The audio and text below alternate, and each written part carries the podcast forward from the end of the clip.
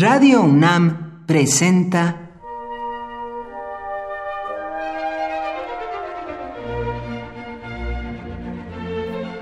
Cuaderno de los Espíritus y de las Pinturas por Otto Cázares.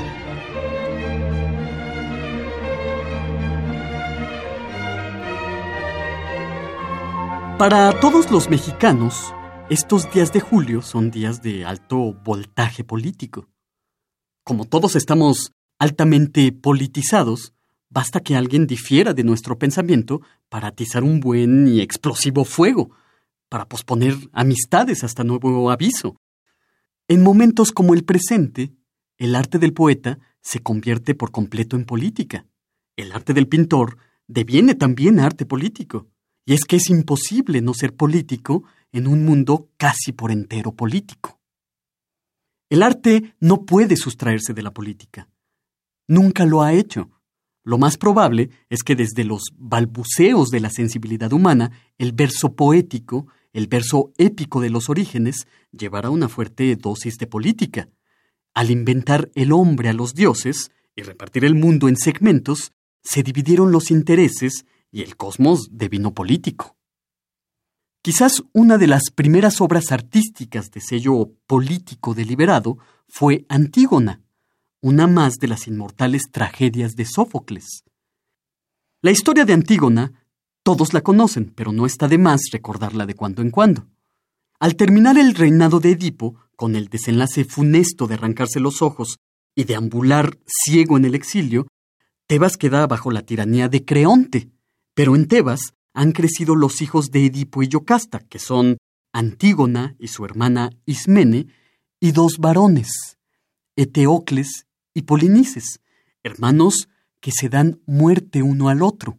Creonte ordena por medio de un edicto que al hermano que creía inocente, Eteocles, se le sepulte, y que Polinices, por el contrario, fuera entregado, no sepultado ni llorado, a las aves de rapiña.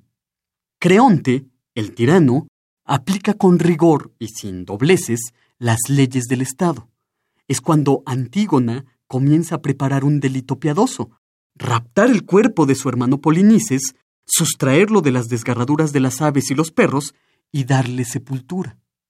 Uno de los ritos fúnebres griegos consistía en el solo hecho simbólico de echar polvo seco sobre el cadáver. De esta manera, cubierto de un polvo ligero, el cuerpo escapaba de toda profanación. Antígona da tierra al cuerpo muerto de Polinices. Lo hace en contra del edicto de Creonte, se la captura y se la condena a ser enterrada viva. El tema de Antígona es el tema del absoluto amor en un espíritu femenino, inflexible, desobediente, que sin dar cuenta de la tiranía hace y dice lo que cree conveniente.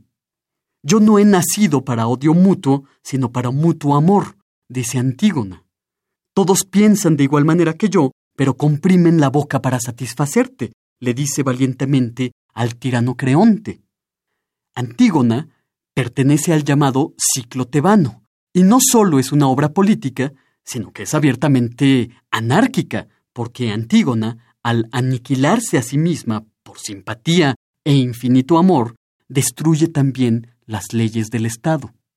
Podríamos pensar Antígona como el accionar del principio femenino cuyo amor la lleva a detonar los cimientos legales del Estado.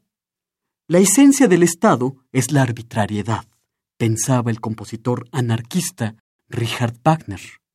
La lucha por liberarse del Estado es la lucha del poeta, es la lucha del artista. Y precisamente, rechazando el dogma del Estado, Antígona con su delito piadoso, construye una nueva forma de ser de la mayor pureza artística, destruir al Estado para construir una individualidad consciente. Por hoy, Otto Cázares cierra el cuaderno de los espíritus y de las pinturas.